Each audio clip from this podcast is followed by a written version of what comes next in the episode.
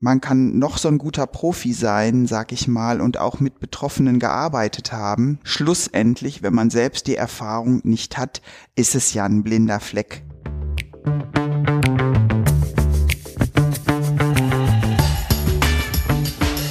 Augen auf und hingehört. Der Präventionspodcast im Bistum Essen.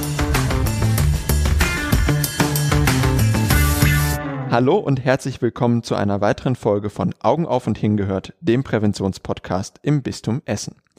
Live heute aus dem bischöflichen Generalvikariat hier in Essen. Wir begrüßen Sie ganz herzlich zu unserer heutigen Folge und wir das sind Isabel Frede und Maurice André. Heute zu Gast bei uns sind Mechthild Hohage, eine der unabhängigen Ansprechpersonen des Bistums und der Interventionsbeauftragte des Bistums Simon Friede. Herzlich willkommen. Hallo. Hallo. Wir würden Sie zunächst einmal bitten, dass Sie sich einmal selber kurz vorstellen, wer Sie so sind, was Sie vor allen Dingen mit dem Thema Prävention Intervention zu tun haben und wie Sie zu Ihrer Aufgabe, die Sie jetzt für das Bistum ausüben, gekommen sind.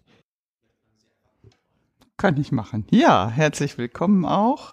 Ja, mein Name ist Mechthild Hohage. Ich ähm, bin 68 Jahre alt. Bedeutet, ich bin schon längst im Ruhestand, habe aber über 40 Jahre Beratungsarbeit äh, beim Caritas-Verband in Gelsenkirchen hinter mir, 30 Jahre zum Thema sexueller Missbrauch und von daher auch immer eine Nähe hier nach Essen gehabt ähm, entweder zum Caritasverband oder hier auch äh, zum bischöflichen Generalvikariat.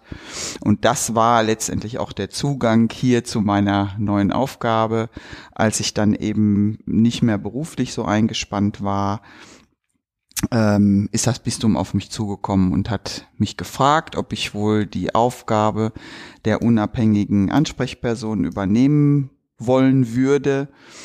Und Frau von Schenk-Wilms kannte ich eben auch aus meiner Berufstätigkeit noch heraus. Ich äh, habe mir dann ein Bild gemacht, was denn so auf mich zukam. Ähm, ja, und habe mich dann dafür entschieden und habe gesagt, ja, ich würde die Aufgabe übernehmen und bin ja nicht alleine ähm, an dieser Stelle. Wir sind jetzt mittlerweile vier. Das ist die Anke Kipka, der Martin Oppermann und die Monika Bohrmann. Wir sind zu viert und arbeiten die Fragen eben ähm, und die Aufgaben hier ab. Dankeschön. Ja, mein Name ist Simon Friede. Ich bin 33 Jahre alt. Ich bin seit zwei Jahren als Interventionsbeauftragter im bischöflichen Generalvikariat beschäftigt. Ich habe mit Beginn meiner Berufstätigkeit, ich bin vom Hause aus Sozialarbeiter, Sozialpädagoge, ähm, Kontakt zu dem Thema Prävention sexualisierter Gewalt ähm, gehabt, habe bravartig wie jeder kirchliche Mitarbeiter oder Mitarbeiter bei der katholischen Kirche eine Präventionsschulung ähm, gemacht. Ich habe nämlich als erste Stelle eine Stelle als Bildungsreferent in einem KJG Diözesanverband in Münster gehabt und eben dann diese Schulung gemacht. Und mein Glück war es, so würde ich das jetzt beurteilen, dass die Referenten Mitarbeiter eines Kinderschutzzentrums waren und diese haben mich quasi schon während der Schulung für die Arbeit, für die Präventionsarbeit auch außerhalb von Kirche ähm, verhaftet. Direkt im Anschluss an meine 24-stündige Präventionsschulung habe ich mich für mich festgestellt, ähm, dass das für mich nicht ausreicht. Ich hatte viele, viele Fragen, habe dann ähm, im Rahmen des Kinderschutzbundes nochmal anderthalb Jahre Ausbildung zum Präventionstrainer und Erstberater für Gewaltsituationen draufgesattelt, bin während dieser Ausbildung irgendwie in dieser Beratungsstellenarbeit auch äh, hängen geblieben, hatte die ersten Kontakte zu Betroffenen selbst, bin in diese Beratungsarbeit eingestiegen und das habe ich so beibehalten parallel bin ich ähm, nach zweieinhalb Jahren in eine Jugendbildungsstätte äh, gewechselt. Dort habe ich maßgeblich das Schutzkonzept mit vorangetrieben, das entwickelt werden musste. Danach bin ich in eine Beratungsstelle, äh, in einer Beratungsstelle untergekommen als Sexualpädagoge. Während dieser Zeit habe ich die Täterarbeit im Kinderschutzzentrum für mich entdeckt, also die betroffenenorientierte Täterarbeit, habe mich dort dann weiter qualifiziert Und ich sag mal, mit all dem im Gepäck habe ich mich dann vor zwei Jahren für das für die Stelle des Interventionsbeauftragten, nein, stimmt nicht ganz, eigentlich für die Stelle des Präventionsbeauftragten beworben. Und im Rahmen des Bewerbungsverfahrens hat äh, am Ende dann der Generalvikar zu mir gesagt, er hätte mich ganz gerne für die Stelle des Interventionsbeauftragten. Und dann habe ich ja gesagt. So, das war eine gute Entscheidung. Ich habe ja gesagt, weil ähm, Präventionsarbeit in, in einer Beratungsstelle ähm, heißt irgendwie immer auch Interventionsarbeit. Ich kenne das Feld also schon. Ähm, das ist irgendwie so ein Ding der katholischen Kirche, dass die das ausdifferenziert haben. Also, dass die das nochmal getrennt haben, gesagt haben, Intervention ist nochmal was ganz Eigenes. Weil wenn man in so einer Beratungsstelle arbeitet, gerade in der Beratung mit Betroffenen, dann macht man irgendwie auch ein bisschen alles. Also je nachdem, wer gerade am, an, an, an, am Telefon sitzt, mhm. ähm, man bekommt eine Meldung rein, man ruft das Jugendamt an, möglicherweise den Opferschutz der Polizei. Ähm, in Akutsituationen fährt man selber mit raus. Parallel wurde man aber unterbrochen, währenddessen man die nächste Schulung für Fachkräfte vorbereitet, die irgendwie abends kommen, die zum Beispiel eine Ausbildung zur insofern erfahrenen Fachkraft machen. Also irgendwie gibt es diese Trennung in der Beratungsstellenarbeit nicht.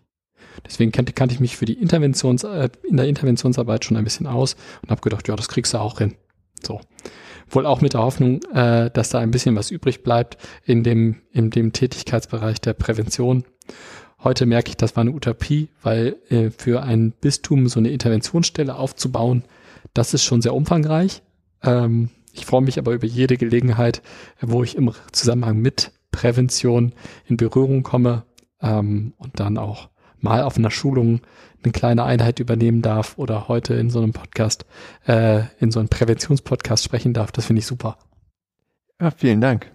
Im Prinzip haben Sie schon ganz viel erzählt, Herr Friede. Trotzdem ähm, vielleicht nochmal ein bisschen detaillierter. Was macht ein ähm, Interventionsbeauftragter in einem katholischen Bistum? Was sind Ihre Aufgaben? Beworben wurde das mit ähm, dem Stichwort Fallmanagement von A bis Z. Im Prinzip stimmt das auch. Also die Aufgabe des Interventionsbeauftragten im Bistum, Essen, äh, im Bistum Essen ist es, das Verfahren zu verantworten. Es gibt im Bistum Essen und in allen anderen Diözesen in Deutschland auch eine sogenannte Ordnung für den Umgang mit sexuellem Missbrauch etc. Das ist ein Gesetz, das wird von den Bischöfen für die jeweilige Diözese ähm, beschlossen, unterzeichnet, in Kraft gesetzt und in, diese, in diesem Gesetz steht im Prinzip ein Verfahrensweg, wie damit umgegangen wird, wenn sich Betroffene an das Bistum wenden. Und hier im Bistum Essen ist es eben so, dass wenn sich Betroffene an welche Person auch immer wenden, diese Meldung an die unabhängigen Ansprechpersonen weitergeleitet wird, die selber mit den Betroffenen sprechen und infolgedessen eine Meldung an den Bischof formulieren. Dann bekomme ich diese Meldung auf den Schreibtisch. Also jeder Fall, der hier dem Bistum Essen zur Kenntnis gegeben wird, wird irgendwann auf meinem Schreibtisch landen und ich habe ein Beratungsgremium, äh, mit dem ich gemeinsam dann bewerte, was wir mit diesem Fall machen. Gestützt auch auf der Empfehlung der unabhängigen Ansprechperson schaue ich zum Beispiel, lebt der Täter noch oder der Beschuldigte? Muss eine Strafanzeige erstattet werden? Muss ein kirchenrechtliches Verfahren, zum Beispiel wenn der Beschuldigte ein Kleriker oder eine Klerikerin ist, eingeleitet werden? Können wir den Betroffenen irgendwas zur Verfügung stellen?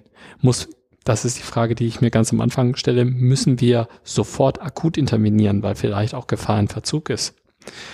Müssen wir jemanden ähm, zwischenzeitlich außer Dienst stellen?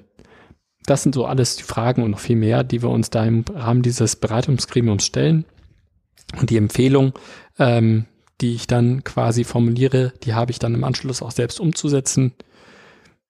Ich gehe dann ab einem Zeitpunkt X im Verfahren auch auf die Institution zu, wo es dann zu diesem in Anführungszeichen Verdachtsfall oder Fall ähm, Missbrauchsfall gekommen ist, um dann ähm, auch die Verantwortlichen vor Ort äh, in Kenntnis zu setzen, damit diese nicht nur im Sinne eines Krisenmanagements informiert sind, sondern gegebenenfalls auch betroffen sensibel reagieren können ähm, ich führe das Gespräch mit dem Beschuldigten in Abstimmung mit der Staatsanwaltschaft und mit dem zuständigen Kirchenrechtler, ähm, um ihn erstmal mit diesen Vorwürfen zu konfrontieren, aber auch um ihn zu hören.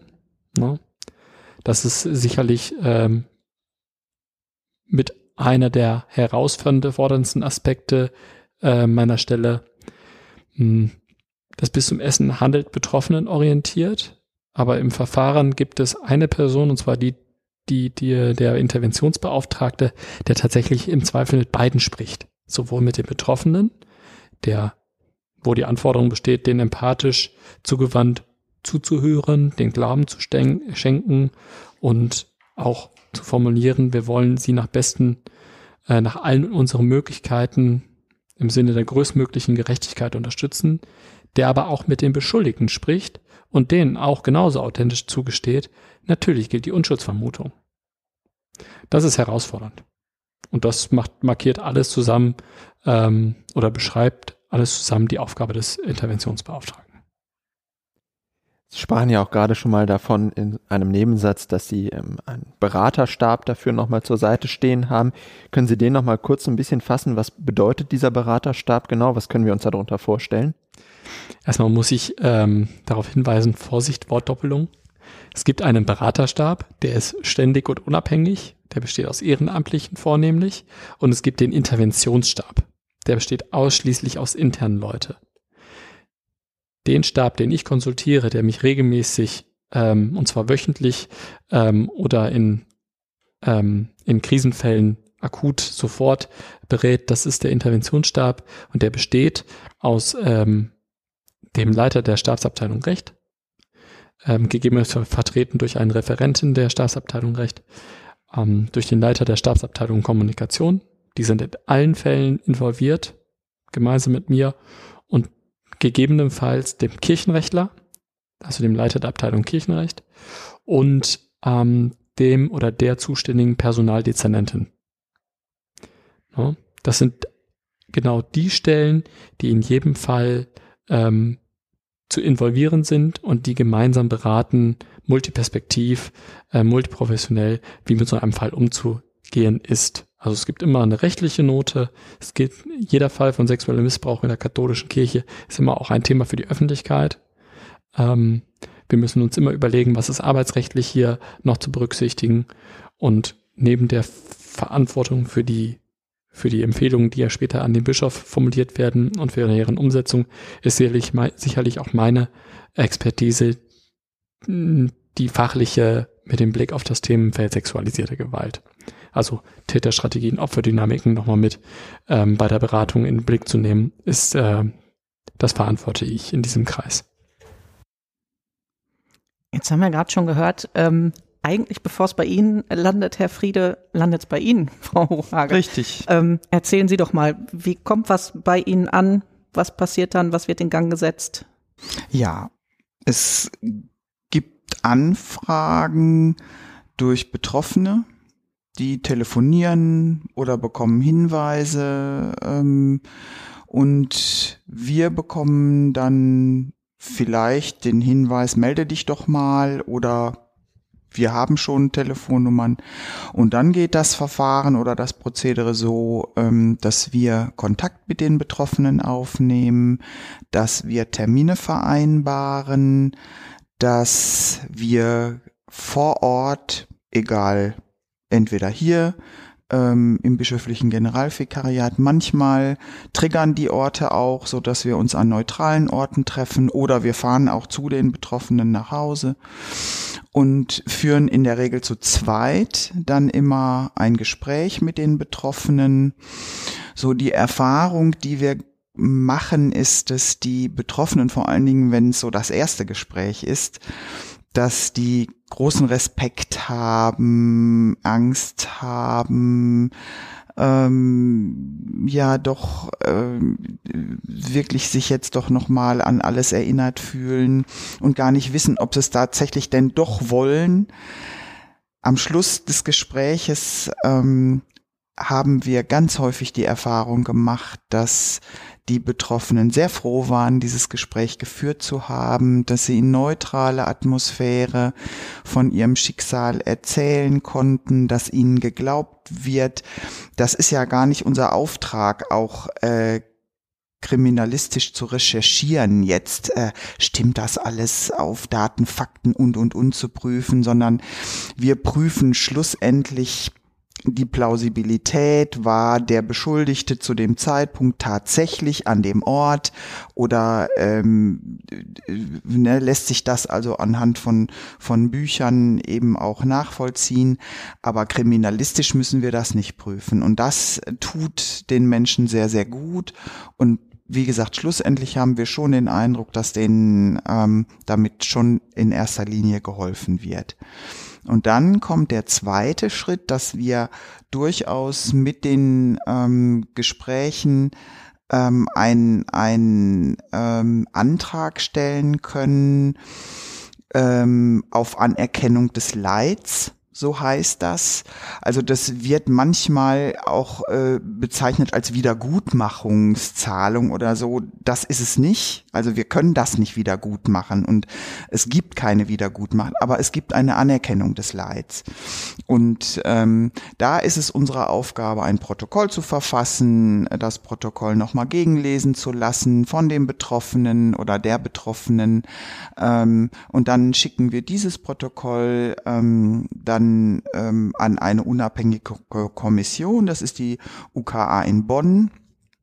Das ist ein fachliches Gremium, auch unabhängig, und die dotieren dann oder entscheiden dann möglicherweise über eine Summe der Anerkennung, ähm, die die Betroffenen dann bekommen das ist nochmal eine Schwierigkeit, geben wir unabhängigen Ansprechpersonen immer wieder zu, dass darüber ähm, ja doch nochmal sehr individuell entschieden werden muss und wie dotiert man Leid.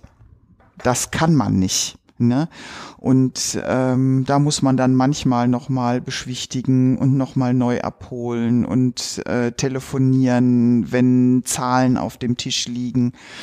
Und äh, weil Menschen dann, die betroffenen Menschen dann doch nochmal vielleicht enttäuscht sind. Und dann muss man es nochmal versuchen zu relativieren und sagen, das, das hat mit ihrem Empfinden von ihrem Leid und so hat das gar nichts zu tun, sondern es ist einfach ein Zeichen der Kirche, ähm, ihr Leid wirklich anzuerkennen, dass man sieht, es ist ihnen Leid widerfahren und das kann man in Zahlen nicht ausdrücken. Aber das ist dann unser Auftrag erstmal konkret und wir müssen ja auch sagen, dass wir vier ja erst in diesem Jahr angefangen, also in 21 angefangen sind und wir mussten uns da auch erstmal finden.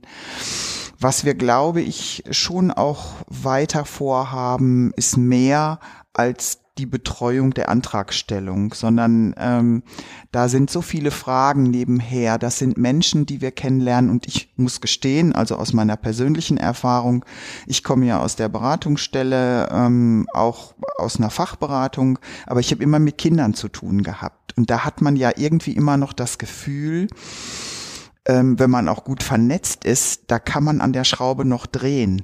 Man, man hat Möglichkeiten, vielleicht einzugreifen. Man erkennt das Leid jetzt so und da kann man dann gucken, mithilfe von Jugendamt und, und, und, ähm, dass man noch was tun kann. Das, was mich sehr berührt hat jetzt in dieser Arbeit, ist, dass das ja lange Vergangenheit hat. Und man kann da nicht mehr dran drehen. Das ist erfahren und das Leben der Menschen ist davon ähm, sehr geprägt und beeinflusst von den Erfahrungen. Und das dann abzuholen und zu sagen, wir können da, wir können da wirklich nichts mehr dran ändern, sondern man steht manchmal vor dem Scherbenhaufen dieses gesamten Lebens, so dass wir uns dann wünschen, ähm, dass man zumindest an dieser Stelle, und das ist auch oft das, was die Menschen brauchen und auch möchten, ein Stückchen Lebensberatung oder auch Lebensbegleitung zu Ämtern zum Beispiel. Oder wir hatten den Fall, ne, wo jemand gesagt hat, ich möchte eigentlich umziehen, aber ich schaffe das alleine gar nicht. Ich weiß weder, wie ich das finanzieren soll, noch äh, ich kann meine Möbel nicht alleine runtertragen. Ne, dass wir uns dann da vernetzt haben und äh, eine Adresse dann äh, hatten. Also sowas, ne, dass man sich so vorstellt, ähm, da kann man noch ein bisschen mehr machen als einen Antrag stellen und ja das ist unsere Vision, das ist unsere Zukunft, glaube ich. Ähm, aber wir haben es ähm, schon in unserem Denken und ich glaube, da passiert auch noch ein bisschen. Ich muss aber an einer Stelle nochmal nachfragen, ob wir das jetzt richtig verstanden haben. Diese unabhängige Kommission in Bonn, Mhm. da werden also nicht nur die Anträge hier aus Essen hingeschickt, sondern aus allen Alle, Bistümern in aus Deutschland, ganz sodass Deutschland. da eine Genau. Vergleichbarkeit hergestellt Genau, wird. genau. Die ist sicherlich da. Ne? Und das ist auch ein hochkompetentes fachliches Gremium, da äh, gibt's nichts dran zu deuteln. Aber es war tatsächlich so, dass die, ich glaube, den Umfang ihrer Arbeit letztendlich nicht richtig erkannt haben, als die anfingen. Die sind auch am 01.01.21 angefangen und es kam aus ganz Deutschland eine Riesenflut von Anträgen, weil nämlich das Verfahren auch verändert wurde und jeder, der schon mal einen Antrag gestellt hatte, konnte einen zweiten stellen. Und die kamen alle an einem mehr oder weniger zu einem Datum an. Und das hat die Kommission völlig überfordert. Und auch das ist zum Beispiel ähm, etwas, was man vielleicht an der Stelle nicht so schnell bedacht hat, dass eben auch ähm, die Menschen, die jetzt einen Antrag gestellt haben, da ganz lange drauf warten auf die Antwort. Und es dann auch so ein bisschen heißt, na ja, da sitzt die Kirche dann mal wieder alles aus und am Ende bin ich tot und dann müssen sie nicht mehr bezahlen. Und ähm, auch die Telefonate bekommen wir und natürlich äh, ist das nicht so. Also das Denken ist nicht so. Aber für einen Betroffenen oder für eine Betroffene sieht das dann manchmal so aus. Die Kommission hat dann noch mal ein bisschen nachgebessert. Das ist tatsächlich so, so dass Anträge durchaus schneller bearbeitet werden. Für uns und für die Betroffenen immer noch zu langsam, leider. Können Sie das mal kurz einordnen, zeitlich, was das bedeutet? Also vor der Nachbesserung und nach der Nachbesserung, wie lange so ein Betroffene, Betroffener auf so eine Antwort gewartet hat? Einfach damit man sich das mal vorstellen kann. Mhm. Also es, also zwischen Antragstellung und ähm, Nachricht ähm, liegt durchaus ein Jahr Okay. oder wenn es neun Monate sind. Je nachdem. Wir warten jetzt wieder auf einen Schwung. Jetzt war auch wieder Weihnachten und der Jahreswechsel. Ne? Jetzt warten wir wieder noch ein bisschen länger und da kommen schon immer wieder Nachfragen. Berechtigterweise auch, das muss man sagen. Wann wird denn über meinen Antrag geschaut und äh, wann kriege ich denn da Bescheid? Und ja, das ist äh, nochmal eine große Schwierigkeit. Das heißt aber auch, dass sie Menschen offensichtlich sehr lange begleiten. Ja, sehr lange ist jetzt relativ, sag ich mal. Ne?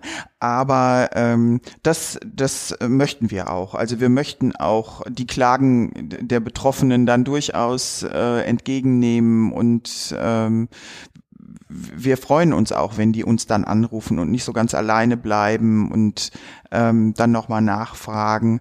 Ja, wir begleiten durchaus so und vermitteln aber auch. Also es ist jetzt nicht so, dass wir das ja alles selber können oder auch selber machen, sondern wir können auch vermitteln, sag ich mal, wenn es auch um rechtliche Beratung geht oder um therapeutische Begleitung geht.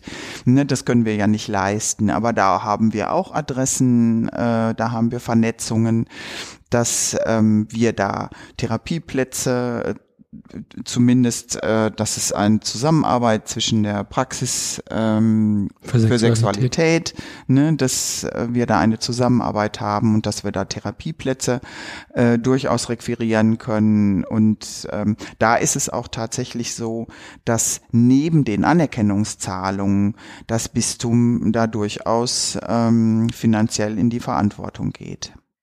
Ne, also wie gesagt, wir machen nicht alles selbst, aber wir vernetzen uns immer mehr und ähm, versuchen da die Menschen durchaus auch an vielen anderen Stellen abzuholen. Nachfragen, wie sie damit umgehen können oder dass sie damit nicht umgehen können, aber das sind eher wenige. Also aktuell ähm, weiß ich jetzt gar nicht, Drei. ne? Würde Mhm. ich, würde ich auch sagen, drei, wo es dann eben auch um, um ähm, Jugendarbeit geht und da muss man dann immer noch, da arbeiten wir dann eben auch viel mit dir zusammen, mit dem Genau. Simon Friede zusammen, weil meistens ist es so oder ganz häufig ist es so, bei den alten Fällen sind die Beschuldigten schon verstorben. Da haben wir keine aktuelle Gefahr mehr, sodass also Intervention äh, zumindest was den Beschuldigten angeht oder was die juristische Aufarbeitung angeht, ähm, ja weniger Thema ist. Bei den aktuellen Fällen ist das natürlich anders. Da muss man immer mehr hingucken. Braucht da eine schnelle Reaktion? Muss man da gucken, geht von dem Beschuldigten noch Gefahr aus? Müssen wir andere davor noch schützen? Und von daher gibt's da eben eine ganz enge Zusammenarbeit eben auch zum Interventionsbeauftragten. Daran würde ich direkt anschließen wollen. Also man hört das ja momentan überall im Fernsehen, in, in allen möglichen Pressemöglichkeiten, ähm, die wir so haben, gerade jetzt auch nach Bergisch Gladbach, Lügde und so weiter. Ähm, sexueller Missbrauch, Kindesmissbrauch, sexuelle Gewalt. Ich persönlich nehme das oft auch als Oberbegriff wahr, wo ganz, ganz viele natürlich verschiedene Ausdifferenzierungen dieser Gewalterfahrungen darunter definiert werden können. Gibt es die Möglichkeit zu fassen, wo da ihre Arbeit beginnt? Also ab wann man sagen kann, da müssen wir intervenieren oder da müssen wir ähm, ein Verfahren einleiten oder wo man noch sagen kann, das reicht nicht. Das ist ja immer so wieder der Vorwurf, den man hört, ne? das muss erst richtig was passieren, bevor was unternommen wird. Ich glaube, da hat die katholische Kirche einen total klugen Schritt gemacht, indem sie diese Präventionsordnung beschrieben hat. Also durch die Präventionsordnung ähm, definieren wir sexualisierte Gewalt ähm, sowohl als Grenzverletzung, Übergriffigkeit strafrechtlich relevant.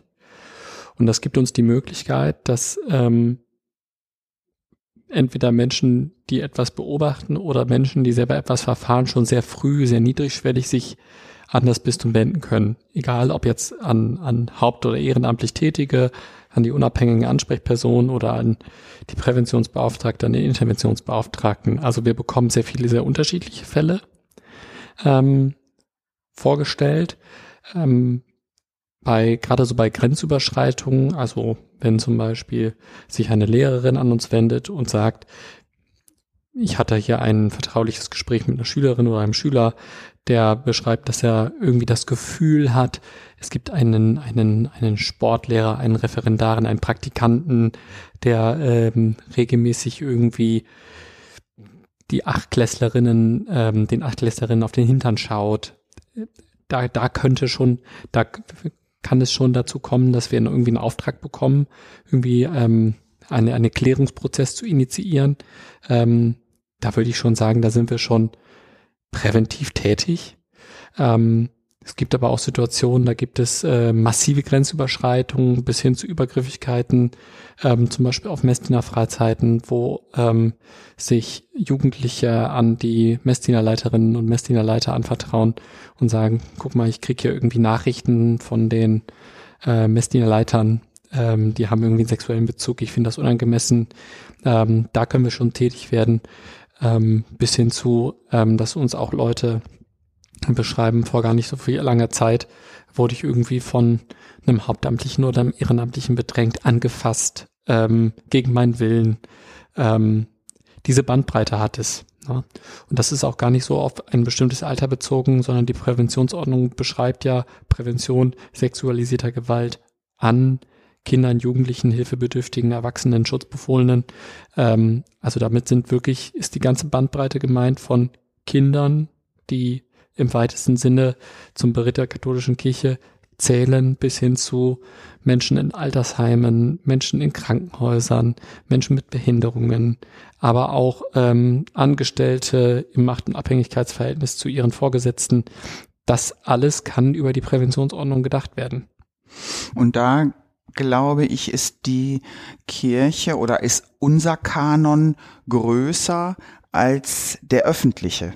Ne? Also ich ja. glaube schon in der Öffentlichkeit oder wenn man da mal ähm, zur Justiz guckt, da gibt es durchaus den Begriff, das reicht noch nicht. Also da hm, muss man ein bisschen stille halten. Aber ich glaube, da sind wir an der Stelle ähm, also im, im kirchlichen Rahmen durchaus deutlich sensibler. Also wir nehmen alles wahr und auf, ähm, was als Übergriff empfunden wird. Ne? Ohne dass wir ja immer den Anspruch haben müssen, das muss juristisch äh, ausreichen, um möglicherweise der Staatsanwaltschaft übergeben zu werden. Und Mhm. das finde ich ähm, beispielhaft, muss ich sagen, dass wir uns nicht darauf zurückziehen sagen, "Ah, reicht ja nicht, sondern es ist ähm, ne, jeder, der das so empfindet. Und dann muss man natürlich gucken, auch wie man den Menschen abholt, ob das ausreicht, um jetzt einen Antrag auf Anerkennung des Leids zu stellen. Das lasse ich jetzt mal dahingestellt. Ne? Aber die werden schon abgeholt und nachgefragt und auch ernst genommen. also Sie haben gerade beschrieben, ne, das glaube ich ist auch tatsächlich eine Stärke in der katholischen Kirche, dass wir ähm, ja schon total viel gelernt haben und total, viel aufgenommen haben und viel tun. Also ja wirklich präventiv unterwegs sind, ähm, Dinge vielleicht auch wirklich sensibler sehen. Das hat ja leider eine Geschichte.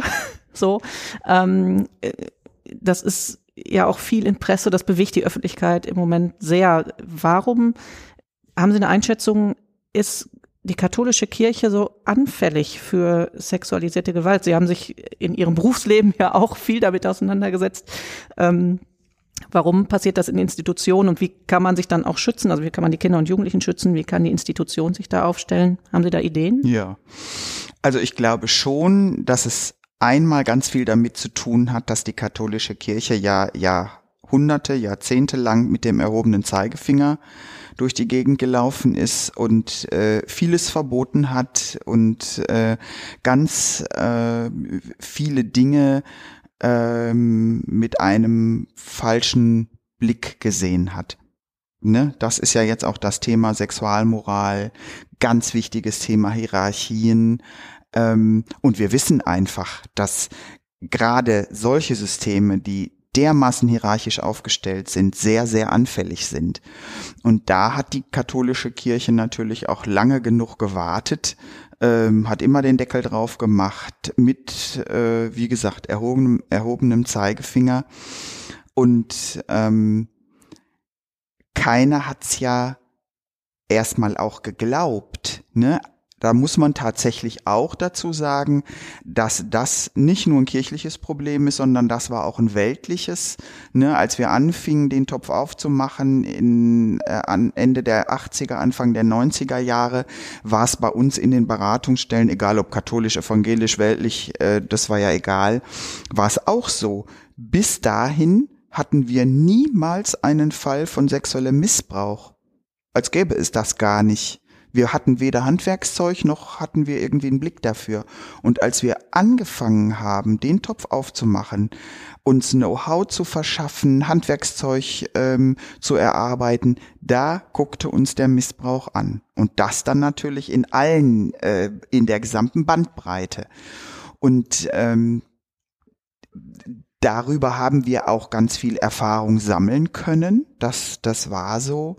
Und da kann ich dann wiederum sagen, in, in unserer katholischen Beratungsstelle war die Tür dann sehr weit offen, ähm, uns fortzubilden, ähm, das Thema offensiv anzugehen. Und das hat, mag sich ein bisschen komisch anhören, aber das hat wirklich Spaß gemacht, wirklich dann an dieser Stelle arbeiten zu dürfen und ähm, ganz viel ähm, Positives dann auch bewirken zu können. Dann kam die Präventionsordnung, die uns ja dann ähm, durchaus ähm, sinnvollerweise aufs Auge gedrückt wurde. Und da muss ich dann sogar sagen, ähm, da war die evangelische Kirche längst noch nicht an der Stelle oder auch staatliche Behörden waren nicht an der Stelle. Ne? Also da darf man tatsächlich auch der Kirche dann wiederum äh, Lob aussprechen und sagen, also ich meine, die haben lange weggeguckt, aber dann haben sie den Stier bei den Hör Hörnern äh, wirklich ergriffen und ähm, wir haben ganz, ganz lange eben auch an der Präventionsarbeit rumgedoktert, ähm, haben geschliffen, ähm, Schutzkonzept entwickelt und da muss man wiederum sagen, da ist die Kirche, die katholische Kirche durchaus auch Vorreiter. Also das äh, darf man dann wirklich auch auch sagen. Ne? Und darüber wissen wir jetzt eine ganze Menge. Ähm, ich weiß gar nicht, ob man das Thema überhaupt abschließend irgendwie bearbeiten kann. Äh, ne, es werden immer wieder irgendwelche äh, Löcher sich auftun. Aber ich, ich glaube schon, dass die äh, katholische Kirche da mittlerweile sich gut positioniert. Ich würde da was nebenlegen wollen. Ja. Ich habe gelernt in meiner Tätigkeit in der Beratungsstelle, dass Menschen, die übergriffig werden wollen, sich Orte dafür suchen, äh, wo das gut geht. Mhm. Und mit dem Blick auf die katholische Kirche ähm, kann man, glaube ich, rückwirkend sagen, ähm, hat die katholische Kirche in den letzten Jahrzehnten viel dafür getan, dass man, dass Menschen, die übergriffig werden wollen, das gut da machen können. Da kommen ein paar Faktoren zusammen. Also ähm, wenn man sich eine Institution anguckt, wie die katholische Kirche, die ähm, ist zum einen gut hinbekommen haben, hat, dass man über das Thema Sexualität nicht reden kann, ja, es tabuisiert, dass die, dass sie eine Kultur geschaffen haben, in der ein Großteil der Menschen, die sich zu der katholischen Kirche zugehörig fühlen, sich nicht getraut haben, aus sich selbst heraus etwas kritisch über diese Institution als solche zu sagen und sie einen Berufsstand geschaffen hat, und zwar damit meine ich vor allen Dingen jetzt auch die Priester, ähm, die ähm, in ihrem Status nahezu unantastbar waren. Wenn man das alles zusammennimmt, dann sieht man plötzlich, ähm, versteht man plötzlich das System in, und versteht auch, warum es möglich war, dass so viele Menschen eine bestimmte Zeit lang, vor allen Dingen Priester, ähm, tatsächlich dann in der Lage waren, auf so mannigfaltige Art und Weise aufs, auch über so einen langen Zeitraum Menschen zu missbrauchen. Wohlgemerkt, der Priest, das Priesteramt selbst, das macht keine Täter. Ne?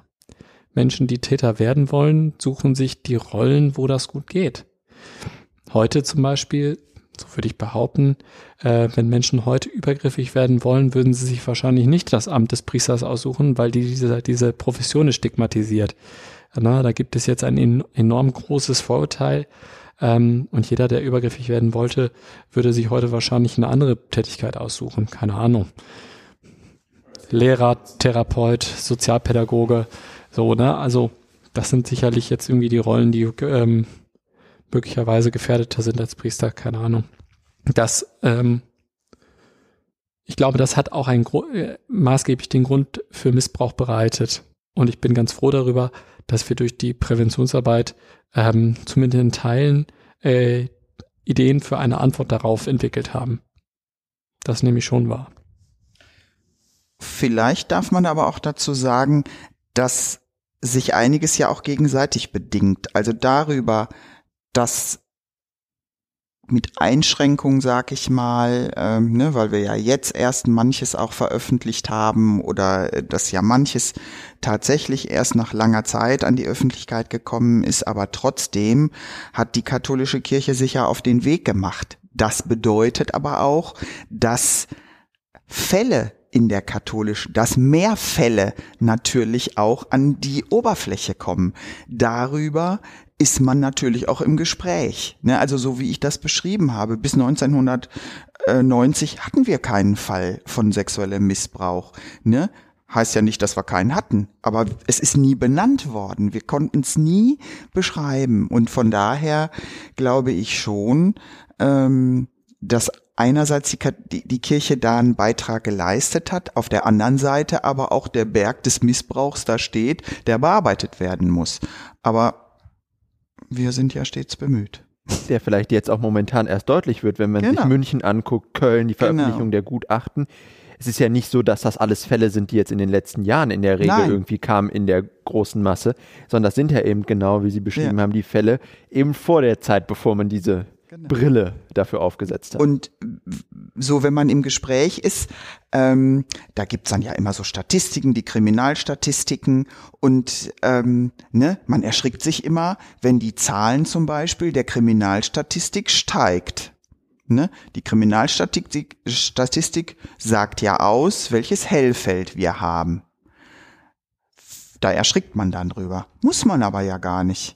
Man kann ja auch mal sagen, das ist gute Präventionsarbeit. Also die, die an der Basis arbeiten, fordern Menschen auf, geht hin, zeigt an, macht es öffentlich. Dann steigt die Kriminalstatistik an, aber schlussendlich ist es ein gutes Zeichen für Präventionsarbeit oder auch Interventionsarbeit, ist ja dann an der Stelle wurscht, dass man sagt, die Menschen äh, haben ein Standing, haben möglicherweise auch eine gute Begleitung, ne? trotz wohl die Zahl hoch ist. heißt aber noch lange nicht, dass es mehr Fälle an Missbrauch gibt, sondern es gibt nur eine Zahl, die sagt, wir haben Menschen, die es öffentlich machen. Und das finde ich auch nochmal eine wichtige Geschichte. Ne? Also wir haben jetzt den Berg, den wir bearbeiten müssen. Das ist aber auch schon eine, ein, eine Erfahrung aus 40, 50 Jahren. Ne? Ich glaube auch ein ganz wichtiger Punkt, zumindestens hier im Bistum, ähm, der zur Aufarbeitung auch beiträgt, ist ja die vor kurzem vollzogene Gründung des Betroffenenbeirates einfach hier, die sich ja hier nochmal in spezieller Weise vollzogen hat. Da hat sich das Bistum Essen ja auch nochmal ein Alleinstellungsmerkmal mit äh, gesetzt. Vielleicht können Sie beiden auch dazu nochmal kurz was sagen. Also, was ist der Betroffenenbeirat? Warum ist der so wichtig? Was ist das Interessante gerade bei diesem Gründungsaspekt, den wir hier hatten, auch dafür? Das Alleinstellungsmerkmal, da fange ich mal mit an. Und ich würde einfach mal äh, die Genese beschreiben. Ähm, Im letzten Jahr im Frühjahr haben wir proaktiv angefangen, uns über eine, die Überlegung anzustellen, wie kriegen wir es hin, dass das Bistum Essen einen betroffenen Beirat hat. So offen haben wir uns die Frage gestellt.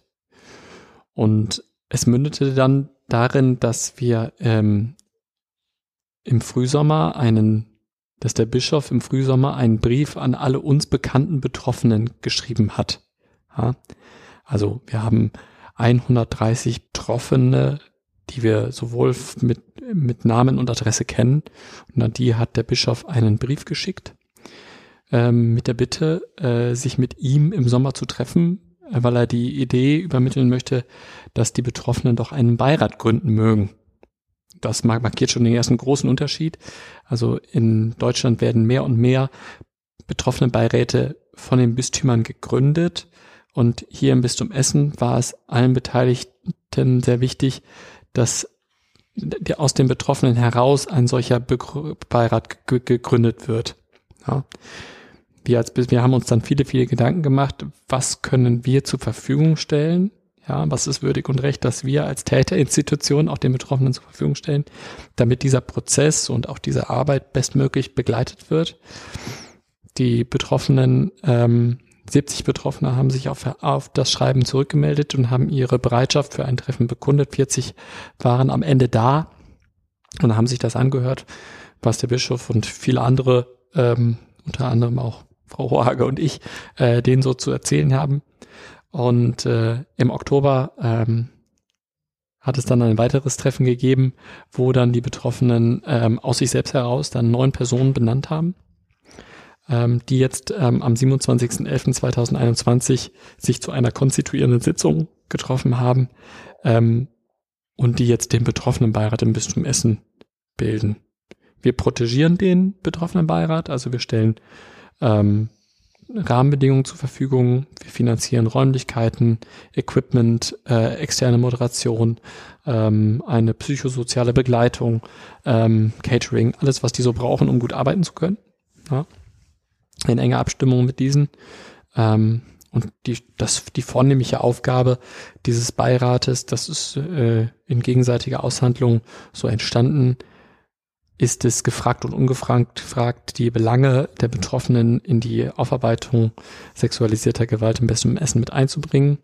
Und gefragt heißt, die haben natürlich ein Mandat, ähm, jederzeit ähm, auch von uns Stellungnahmen etc. einzufordern, auf die wir dann gerne auch reagieren.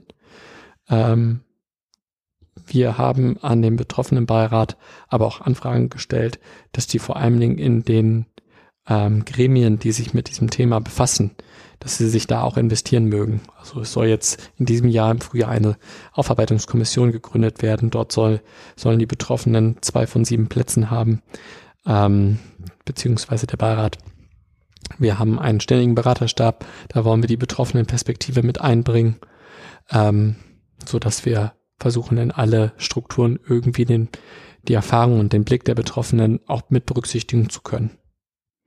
Nun muss man noch sagen, das ist noch ein Baby und man darf wirklich auch nicht verkennen, dass, ähm, dass es ganz viel Know-how auch braucht oder dass dass es äh, auch Abstraktionsvermögen braucht, äh, von den Betroffenen, vom eigenen Schicksal, so ein bisschen Abstand zu nehmen, äh, in diesem Gremium ähm, so das große Ganze zu betrachten. Ähm, das ist sicherlich eine große Hürde und eine große Schwierigkeit. Auch die Menschen, die dort ähm, sich zur Verfügung gestellt haben, eben doch auch eine große eigene Betroffenheit haben und ähm, ja, also ich glaube, da ist noch ganz viel Pionierarbeit auch zu leisten. Und der, das Gremium soll ja auch selbstständig sein, also ist jetzt nicht irgendwie Anhängsel ans Bistum, sondern soll selbstständig sein, aber so wie du es gesagt hast, es wird einiges zur Verfügung gestellt dass es ähm, laufen kann, dass, dass so die, die Rahmenbedingungen äh, durchaus flankiert werden.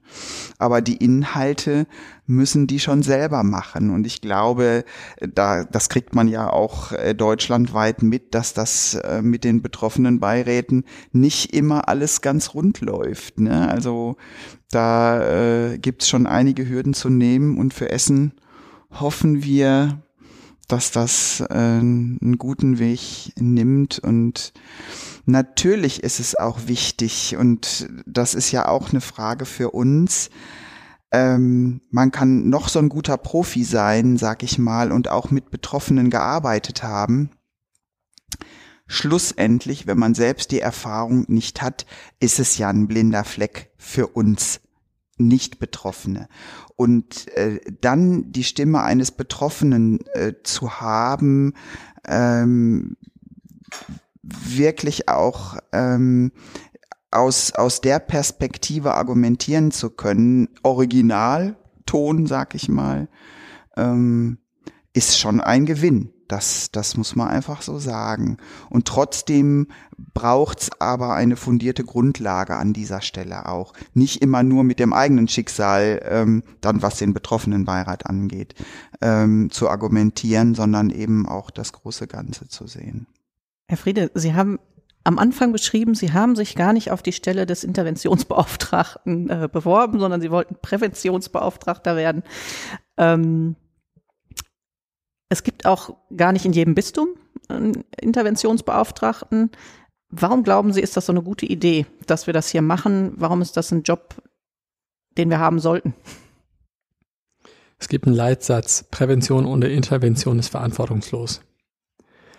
Prävention ist, Prävention ist Aufdeckungsarbeit.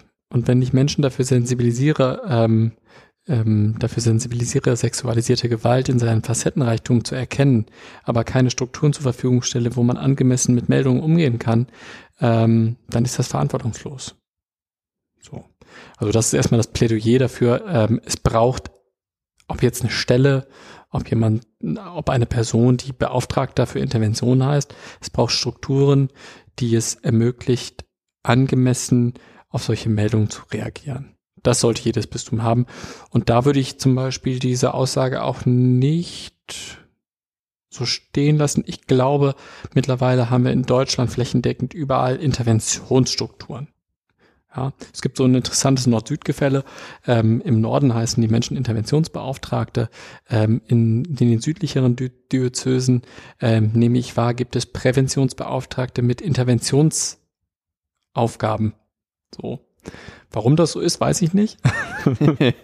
ähm, aber ähm, ist genauso sinnhaft. Ne? wie schon gesagt, aus der Arbeit, aus der ich kenne, aus der ich komme, wird ähm, Interventionsarbeit als sekundäre äh, Prävention beschrieben. So, das ist ein, auch ein Teil von Präventionsarbeit. Ne? Und ähm, diese diese Faustregel ähm, Prävention ohne Intervention ähm, ist verantwortungslos, da fehlt der zweite Satz und Intervention ohne Prävention ist wirkungslos. Ja. Also wenn ich interveniere, aber keine Strukturen habe, ähm, wo ich aus, wo ich die Erkenntnisse aus der Interventionsarbeit ähm, übergeben kann, die nachhaltig, ähm, sage ich mal, das System verändern und ich sag mal in dem Rahmen der Aufarbeitung auf ein höheres Niveau hin kultivieren, dann kann ich das sein lassen mit der Interventionsarbeit. Ne, weil es wird nichts verändern. Also wir würden aus diesen Missbräuchen nicht lernen können und könnten nicht nachhaltig dafür sorgen, dass diese Form von Gewalt äh, verhindert wird. Das ist ja die Geschichte des Themas schlechthin.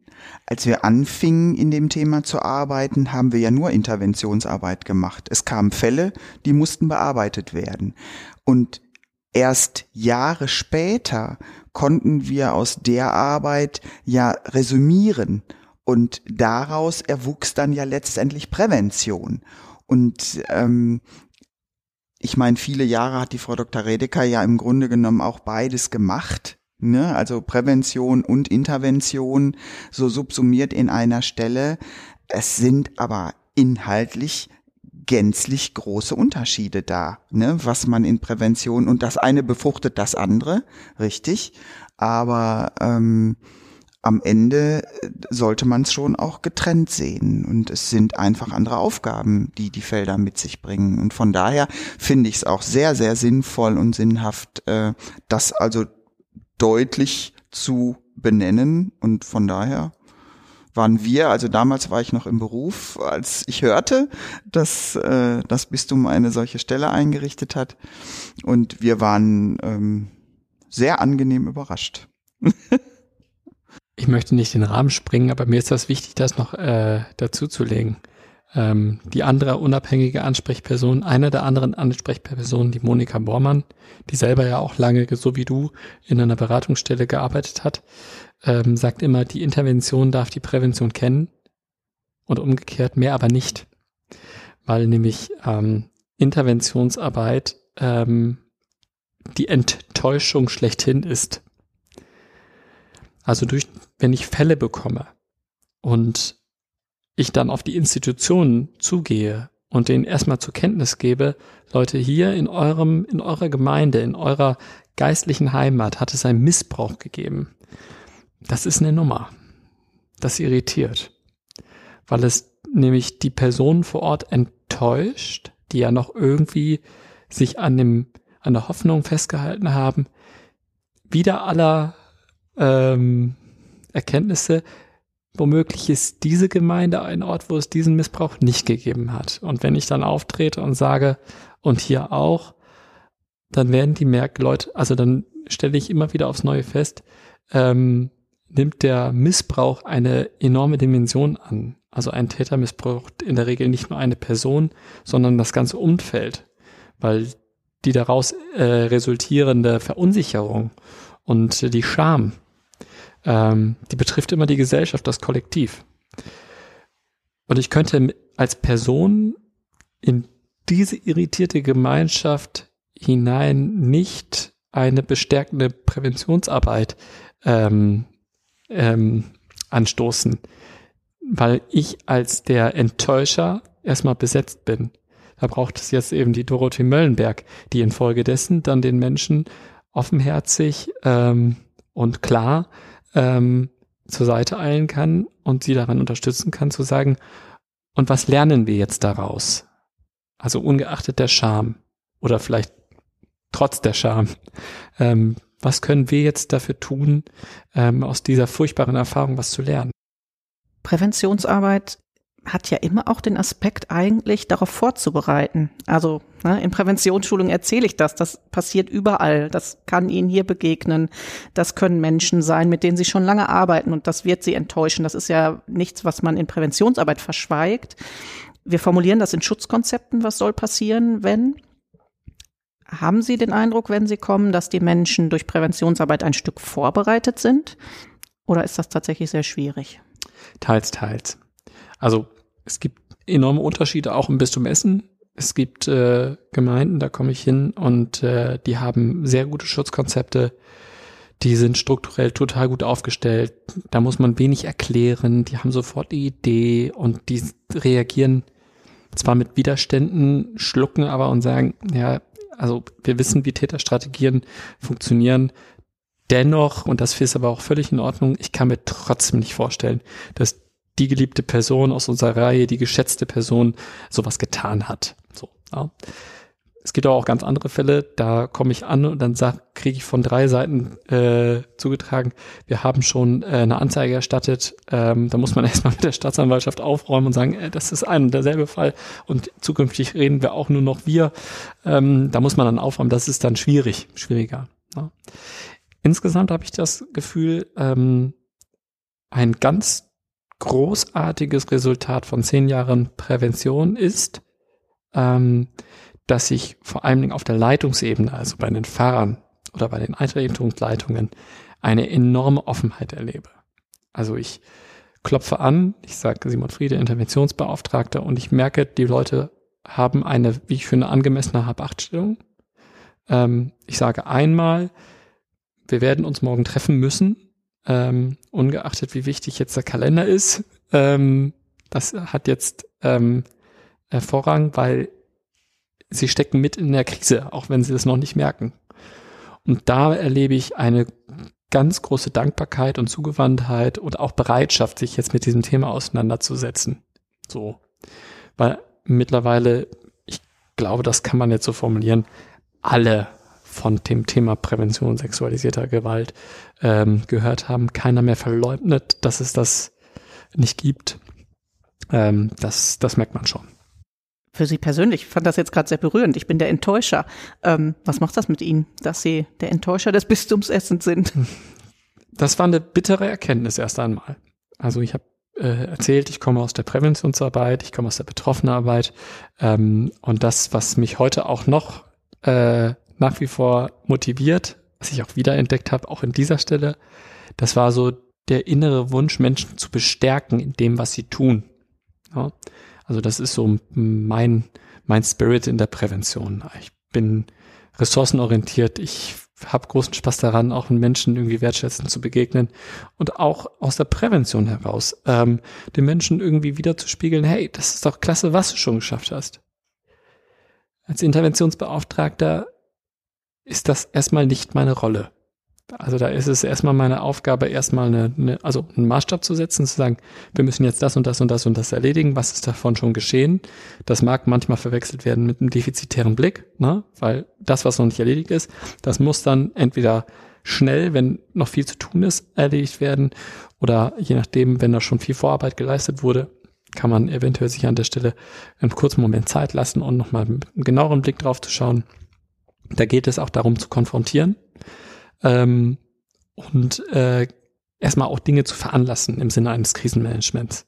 Es geht darum, schonungslos die Menschen äh, auf Stand zu bringen. Ähm, und zwar auch vor dem Hintergrund, dass wir wissen, Schonung bringt nichts. Also es bringt nichts, wenn der Fahrgemeinderat von mir jetzt ganz achtsam irgendwie vorbereitet wird auf das Thema, sondern da muss jetzt Tacheles gesprochen werden. Ich habe meistens in der Agenda, die ich sowieso immer sprenge an dem Abend, ähm, anderthalb Stunden Zeit, hier zu sagen, hier ist ein Missbrauchsgeschehen, wir haben Kontakt mit den Betroffenen, äh, die Person ist der Beschuldigte, das wurde jetzt veranlasst, das müssen sie jetzt tun, Punkt.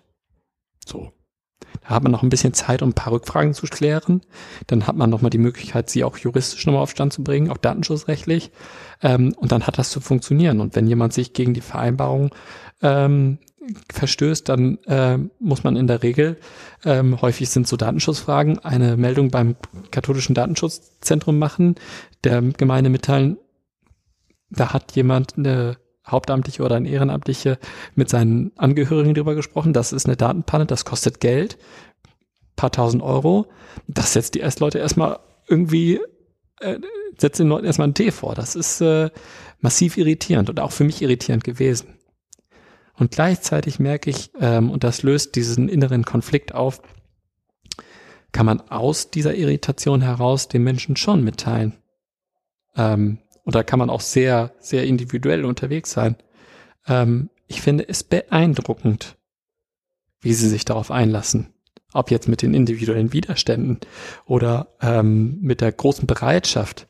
Ich finde das erstmal, ähm, das kann man durch die Bank weg sagen, beeindruckend, wie der einzelne, die einzelne Person damit umgeht. Da sind nämlich die Strategien und jeder hat welche, ähm, total individuell. Und das ist so eine Erkenntnis, jeder geht mit dem Thema um. Der eine lässt sich mehr berühren, der andere weniger. Ähm, manche haben sofort gute Ideen vor Augen. Einige sind schon in der Umsetzung. Was können wir jetzt hier draus daraus entwickeln? Das ist, ähm, Das hatte ich so nicht erwartet. Also kurz gesagt auf die Frage, wie geht's mir damit? Ähm, es ist nach wie vor herausfordernd, mit jedem Tag ein bisschen besser. Ich würde bei Ihnen, Frau Hohage, auch direkt daran anknüpfen wollen. Stichwort herausfordernd, aber trotzdem Motivation dafür zu erlangen. Ich persönlich stelle mir die Arbeit mit den Betroffenen und mit den schweren Schicksalen, mit denen sie immer wieder konfrontiert werden, auch als extrem herausfordernd vor. Was gibt Ihnen diese Kraft, immer wieder aufs Neue weiterzumachen und das nächste schwere Schicksal zu hören und sich um alles zu kümmern? Was ist Ihre Motivation ganz persönlich nochmal so dahinter? Gut, jetzt muss man sagen, beruflich komme ich äh, von Haus aus ja als Therapeutin auch daher und äh, habe ja beruflich ganz, ganz viel mit schweren Schicksalen zu tun gehabt. Und da muss man tatsächlich sagen, ähm, das lernt man auch, mit Schicksalen umzugehen, Türen am Abend zuzumachen, zu sagen, ich lass dich jetzt da, ich gehe nach Hause, morgen bin ich wieder ausgeruht, komm wieder und dann machen wir weiter.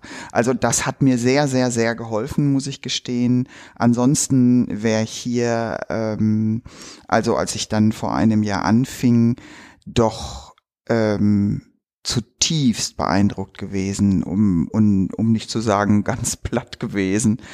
Ähm, das hat mir schon sehr geholfen, ne? dass ich äh, irgendwie gelernt hatte, auch mit schweren Schicksalen umzugehen. Das ist das eine. Und zum anderen bin ich äh, 100% Optimistin und äh, sage immer, äh, das, das war auch äh, mein Credo in meiner beruflichen Arbeit. Ähm, wenn du schon mal hier bei mir bist, dann haben wir doch schon mal 80 Prozent der Miete. Ne?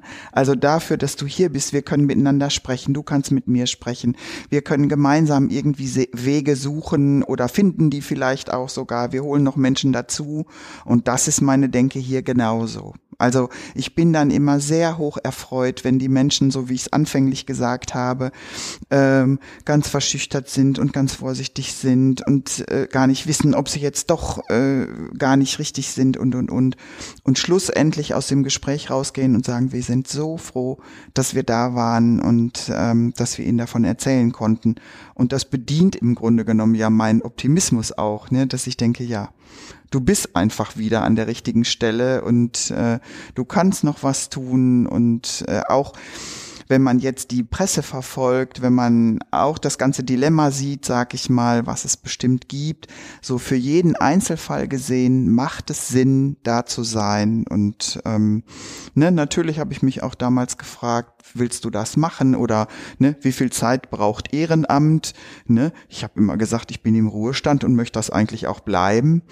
Und ähm, merke aber einfach, wenn ich hier auch auf dem Weg nach Essen bin und weiß, ich habe wieder ein Gespräch und äh, das verläuft auch relativ gut. Nicht alle Gespräche laufen auch gleich gut. Es gibt durchaus Menschen, die sehr vergrämt sind, die auch aggressiv sind, ähm, die ähm, einfach sehr, sehr, sehr betroffen auch sind und auch traumatisiert sind, wo es wirklich auch ganz viel professionelles äh, Tun noch braucht. Aber ähm, Genau, es ist mein Optimismus und es ist das Gefühl, ich bin an der richtigen Stelle und ich glaube, das ist auch etwas, was dann ja auch so rüberkommt, ne, dass man auch den Betroffenen oder auch den Mitmenschen, die mit uns zusammenarbeiten, dass man da irgendwie auch so einen Spirit mitgibt und sagt, jo, also das, was wir hier gemeinsam machen, ist was Gutes. Auch wenn die ganze Diskussion eine schwierige ist in der katholischen Kirche. Aber wir hier im, in unserem Bistum äh, doch versuchen, eine ganze Menge Gutes zu reißen, sag ich mal. Dann würde uns am Abschluss dieses Gesprächs doch nochmal interessieren, um den Ausblick zu wagen, was wünschen Sie beiden ganz persönlich für Ihre Arbeit, aber auch generell dem Bistum Essen für die Präventions- und Interventionsarbeit? Also ich wünsche mir, dass die Appelle, die durch die Schicksale der Betroffenen jetzt im Raum stehen, dass die ganz viel Gehör bekommen, dass Kirche sich da noch mehr auf den Weg macht, dass ähm, Kirche wirklich auch den Mut hat, sag ich mal, an Strukturen zu feilen, Strukturen ähm, zu hinterfragen und auch zu verändern, damit sich das für die Menschen, die den Mut hatten, äh, die hier angekommen sind, die von sich und ihren Schicksalen erzählt haben, dass sich das wirklich gelohnt hat. Und nicht nur in der Weise, dass sie 10, 20, 30.000 Euro bekommen haben, sondern das ist auch immer der Appell, dass die sagen, ich bin gekommen, um an der Aufarbeitung mitzuwirken. Und ähm, es ist blind zu sagen, Aufarbeitung ist ein Antrag zu stellen und 30.000 Euro zu kriegen. Das ist für manche auch schön, aber fast jeder betont, das ist nicht das, weswegen ich da bin, sondern ich möchte, dass sich was verändert. Und wenn wir, wenn uns das gelingt und wenn wir die Menschen an der Stelle unterstützen, bestenfalls in kleinen Schritten, äh, anders glaube ich, kann es nicht gehen, aber wenn man davon was merkt, dann finde ich, haben die alle recht gehabt, dass die hierher gekommen sind und uns davon erzählt haben und wir vielleicht so ein bisschen an der Schraube mitgedreht haben. Also, das wäre mein Ziel. An den Punkt Mut kann ich mit anknüpfen. Ich wünsche mir ähm, für die Präventionsarbeit und die Interventionsarbeit, dass es flächendeckend im Bistum Mut dafür gibt, Betroffenen zu begegnen. Also ich merke durch den unmittelbaren Kontakt mit Betroffenen äh, in den letzten Jahren, das hat mich und meine Arbeit so verändert. Es, mm, es ist auf der einen Seite berührend, es steigert einen, es steigert die Sensibilität in allen Bereichen der Arbeit, weil man, wenn man das an sich heranlässt, äh, daraus die Erkenntnis entstehen kann, dass ich mich in einer betroffenen Gesellschaft bewege. Das mag erstmal furchtbar klingen, aber das ermöglicht mir zumindest einen Raum, in dem ich nochmal ganz anders auch meine Arbeit tun kann. Also darüber, durch diese Erkenntnis, glaube ich, gelingt es mir immer besser, auch wirklich authentisch Signale zu setzen, dass ich der Betroffenen wirklich gerne zuhören möchte und kann. Und das, da, diesen Mut, sich darauf einzulassen, auch auf diese Weiterentwicklung, das wünsche ich dem Bistum. Und ähm, Mitstreiterinnen und Mitstreiter, das wünsche ich mir vor allen Dingen für die Prävention, die Intervention. Ähm, also auch hier nochmal, ja, Mut passt da sicherlich auch nochmal zu. Ähm, einzelne Menschen, die von sich aus sagen, yo, ich pack das jetzt an, ich habe da Lust zu. Ähm, und dass diese Menschen über diese Arbeit dann die Erfahrung machen können, dass Prävention eigentlich ein wunderschönes Thema ist, ein, eine sehr bestärkende Arbeit, die auch einen tiefen Schatten wirft, ja, aber die in letzter Konsequenz ähm, erstmal was Grundpositives sein kann. So, das wäre so mein Wunsch. Vielen Dank. Vielen Dank für das Gespräch ähm, wir haben total viel erfahren über das, was sie tun, über ihre Bereiche, aber auch total viel von ihnen erfahren. Ich fand, das war ein sehr schönes, offenes Gespräch. Ich habe viel von dem Spirit gefühlt, äh, der offensichtlich auch so eine verzahnte Präventions-, Interventions-, Aufarbeitungsarbeit in diesem Bistum ähm, prägt. Vielen Dank. Vielen Dank auch an unsere Hörerinnen und Hörer. Halten Sie die Augen auf und seien Sie wieder dabei, wenn wir uns in der nächsten Folge von Augen auf und hingehört mit Herbert Hölzbeck zum Thema der kirchenrechtlichen Perspektive auf Präventionsarbeit unterhalten.